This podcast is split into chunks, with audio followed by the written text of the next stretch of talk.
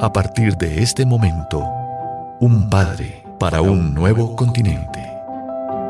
Conduce María Gabriela González Mendoza, la escritora del libro La Orfandad, un sentimiento de desamparo. Buenas noches a toda la audiencia de Nuevo Continente. Esta es una edición más de nuestro programa Un Padre para un Nuevo Continente. Es un placer y un privilegio saludarlos. Este día tenemos un programa lleno de muchos secretos espirituales para ayudarte a vivir una vida llena de bendiciones celestiales. Como saben, en este programa siempre está impregnado de lo que la figura paterna es y representa en nuestras vidas y cómo ésta nos bendice.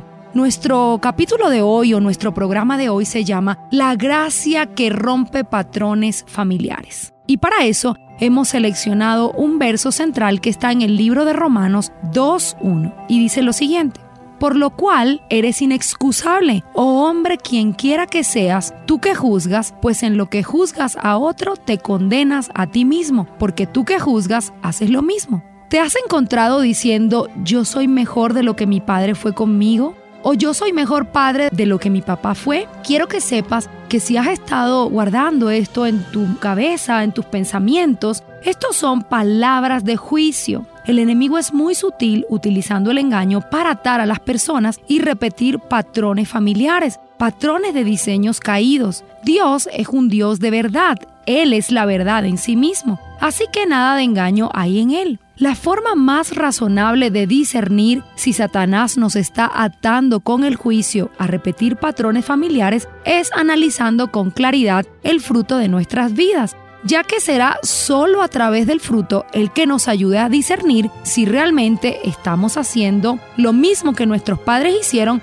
o tenemos un fruto diferente lleno de gracia. Ahora, el verso que estamos analizando hoy dice, quien quiera que seas, tú que juzgas a otro, te condenas a ti mismo. El juicio no puede venir a tu vida a menos que exista un juicio contra otro. El juicio realmente es cuando yo me levanto en mi corazón, aunque no lo diga ni siquiera, pero en lo más profundo de mi corazón me siento mejor que la otra persona. Y entonces como les hablaba del fruto, nosotros no somos lo que decimos de sí mismos, somos lo que el fruto diga acerca de nosotros. En ocasiones en nuestros talleres de sanidad interior hemos experimentado a muchas personas haciendo referencias acerca de sí mismos, diciendo cosas como estas. No quiero ser como mi padre o como mi madre. No quiero repetir lo que ellos hicieron pero todos viviendo un fruto idéntico al de sus padres. Le voy a poner algunos ejemplos para ayudarlos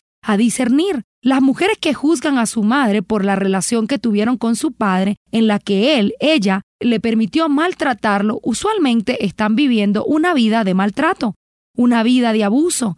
Por eso, eh, también nos damos cuenta que el juicio produce una reproducción de lo que es la herida. Así, el hombre, por ejemplo, que tiene un padre adúltero y creció en una familia de padres divorciados, dice, yo no seré un adúltero, y con el transcurrir de los años termina siendo un hombre infiel a su esposa y dejando sus hijos solo. En lo profundo de su corazón está el deseo de no repetir el patrón, pero aunque esta persona tenga todo el anhelo de no repetirlo, pues lo sigue haciendo o lo comienza a hacer con el transcurrir de los años. Hay mucha gente que no sabe que esto es por la fuerza que produce el juicio. Esto sucede a causa de la fuerza que tiene el juicio en el mundo espiritual.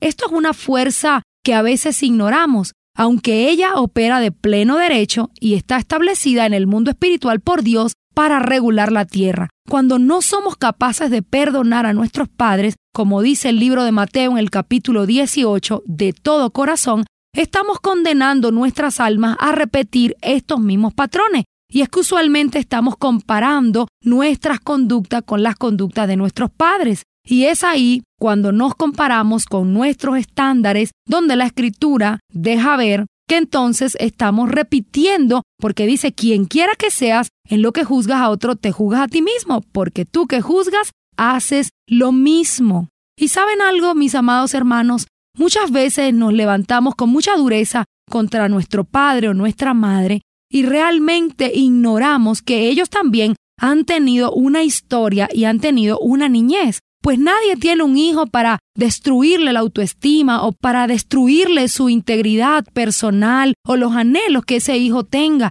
Sin embargo, a veces, aunque no queramos repetir los errores, aunque no queramos humillarlos o vejarlos o dañar su autoestima, pues no podemos dar nada que no hayamos recibido. A veces nos encontramos sintiéndonos que somos mejores que nuestros padres. Cuando los hermanos de José le pidieron perdón, él les contestó, ¿acaso soy yo Dios para no perdonar? Cuando tú no perdonas, cuando guardas juicio en tu corazón, sencillamente la declaración que estás haciendo en el mundo espiritual es yo soy el juez, yo soy mejor. Cuando me comparo contigo, me encuentro mejor. Realmente José nunca se sintió mejor que sus hermanos, aunque estamos muy claros que José tenía un favor indescriptible, una gracia de Dios, eh, eh, había sido elegido por el Señor. Sin embargo, y aún sabiendo que sus hermanos habían obrado mal, Él les dice, yo no soy Dios para no perdonar, no soy su juez, pues Dios lo es. Entonces, en este caso, cuando comenzamos a repetir nuestros patrones, igual que nuestros padres, no entendemos por qué lo hacemos aun cuando el deseo profundo de nuestro corazón es no repetir el mismo error. Pero hoy hemos aprendido que cuando guardamos juicio en nuestro corazón por la conducta que nuestros padres han tenido,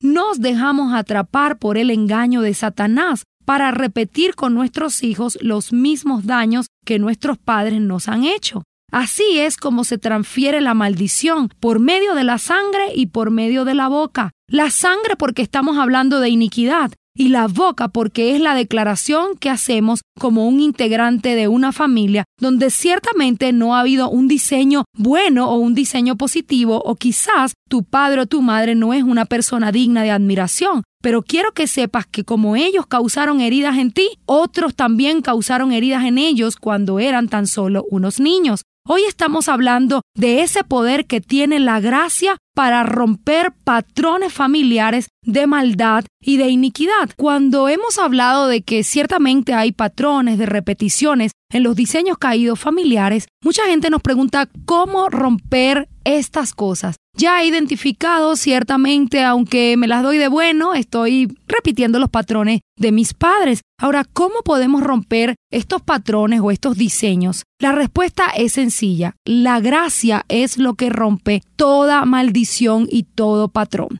Lo contrario a la gracia podríamos decir que sería obras o también condenación. Y la gracia es un perdón que va acompañado de favor hacia esa persona. Hemos hablado antes en otros programas acerca de la gracia y de lo que la paternidad produce por medio de la gracia. Esto significa un favor inmerecido, una justificación que va más allá de las obras o de la conducta que las personas hayan tenido con nosotros. Se trata del perdón de una deuda de manera sobrenatural, soltando para siempre la ofensa, dejando de preguntarnos cómo es posible que mi padre o mi madre haya sido capaz de hacerme esto o de actuar de esta o de otra manera. Es entender que estamos bajo una maldición de desobediencia, donde todos estábamos destituidos de la gloria de Dios, donde dice ese mismo verso, no hay ni uno solo que haga lo bueno, no hay nadie justo. Creer que somos mejores que nuestros padres solo nos atará al juicio, lo que le da acceso a Satanás a nuestras vidas para repetir esos patrones que no queremos repetir. Entonces la gracia es una justificación inmerecida, es un soltar la deuda de manera sobrenatural y definitiva. Por eso el libro de Mateo 18 dice, perdonar de todo corazón. De todo corazón no significa que nunca más vas a recordar el daño o que vas a convertirte en un hipócrita aparentando una piedad. Siempre vas a recordar aquellas cosas que te hicieron sufrir, sin embargo no te van a producir dolor, porque el dolor va a ser erradicado de tu alma por medio de la gracia y de la sanidad. Sería como ver una cicatriz. Vas a tener la cicatriz en ese lugar donde hubo una herida, pero nunca más te va a doler. Esta nunca más supurará aquella materia que la hacía brotar. Ahora, vamos a leer en cuanto al tema de lo que estamos hablando de la gracia, vamos a leer el libro de Romanos en el capítulo 3, versículo 26 al 28. Miren lo que dice o escuchen lo que dice, como la mira de manifestar en este tiempo su justicia, a fin de que Él sea el justo y que Él justifique al que es en la fe en Jesús,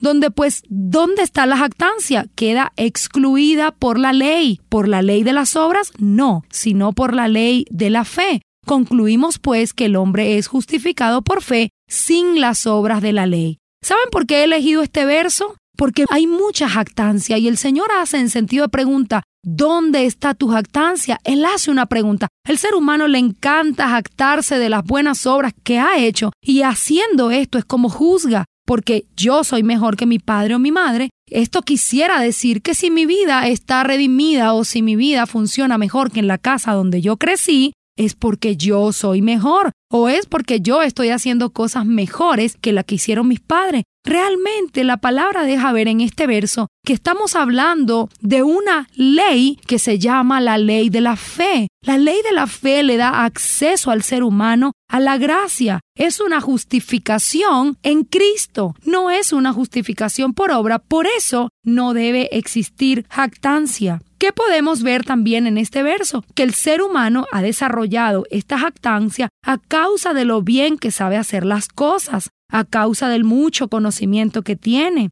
de lo bien, de lo buen padre que es, de lo excelente que ha sido. Entonces sus hijos, quizás si tienen un hogar disfuncional, no le obedecen porque ellos han decidido ser malos, buscan culpables en otros y no se dan cuenta que realmente no es que sean los nuestros hijos los culpables, es que el patrón por la jactancia y por el juicio se está repitiendo. No es que los hijos sean culpables, no señores, es que el juicio esto es jactancia. Esto es obra y condenación. Y por supuesto, esta condenación estrangula el fluir de la gracia de ese favor que viene por la muerte y sacrificio de nuestro Señor Jesús en la cruz. No hay tal cosa como que tengo un hogar bendecido por lo que yo hago bien. Si usted tiene un hogar bendecido, pues realmente le correspondería decir las palabras del apóstol Pablo, soy lo que soy por la gracia de Dios en mí. Si algo está mal, es porque he cometido el mismo error que han cometido mis padres. No te compares con tu papá o tu mamá, realmente compárate con la escritura. La palabra deja ver cómo ese libro sagrado es un espejo. No te mires en el espejo de lo que tu padre o tu madre ha hecho, mírate en el espejo de la escritura. Compárate con la conducta de nuestro Señor Jesucristo, a ver si estás siendo un hijo obediente y para que puedas contrastar tus frutos con los frutos apacibles de justicia que el Señor hace referencia. Realmente cuando algo te salga bien, no te jactes de tus obras, porque si algún don tienes es porque la gracia de Dios te lo ha dado. ¿No dice la misma palabra de Dios que todo don perfecto proviene del Padre de las Luces, en el cual no hay sombra de variación? Pues ciertamente la paternidad es la que te permite obrar de una manera correcta, pero si por el contrario estás ahora mismo sintiéndote afligido porque te das cuenta que sin querer has repetido el patrón de tu padre o de tu madre, de una familia llena de rupturas, de cicatrices, de tristeza, llena de adulterio, de divorcio, donde sin querer has lastimado a tus hijos,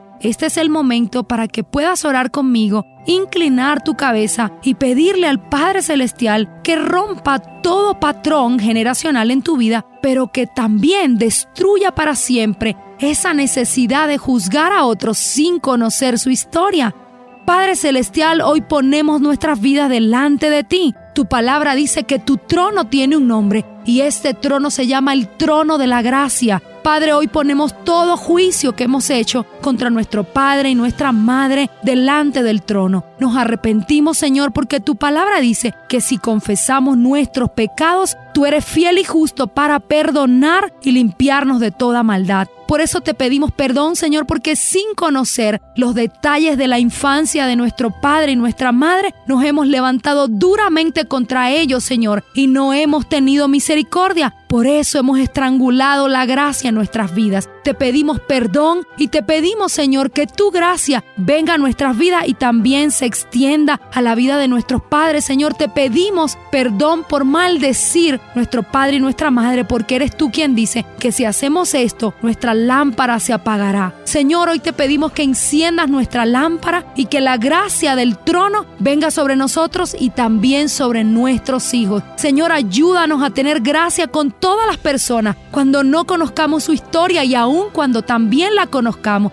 Señor, ayúdanos a ser como Jesús, que tenía gracia por donde iba, iba levantando al caído, como lo hizo con la samaritana, con la mujer adúltera, incluso, Señor, con aquellos que lo vejaban y lo maltrataban. Oramos en el nombre poderoso de Jesús y te pedimos que toda atadura de juicio sea rota, Señor, para no repetir los patrones generacionales de nuestras familias. Oramos en el nombre de Jesús y te damos a ti la gloria y la honra. Amén y amén.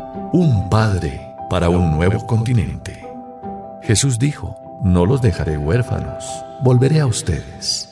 Juan 14, 18. Porque usted es nuestra razón de ser, cuenta con nosotros. En internet, nuevocontinente.org. En YouTube, Nuevo Continente. Celular 311-830-4162.